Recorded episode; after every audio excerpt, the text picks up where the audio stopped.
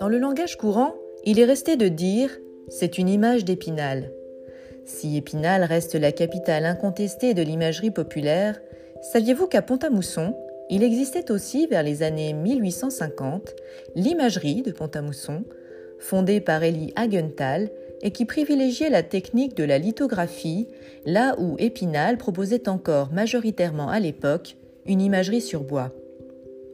En 1881, Hagenthal cède sa société à Marcel Vanier, qui reprend le flambeau et associe ses fils dès 1900 à l'entreprise.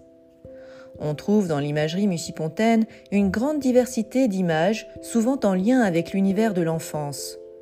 Mais elle s'est surtout faite connaître pour ses grosses têtes mettant en scène de jeunes enfants dont les proportions sont souvent exagérées.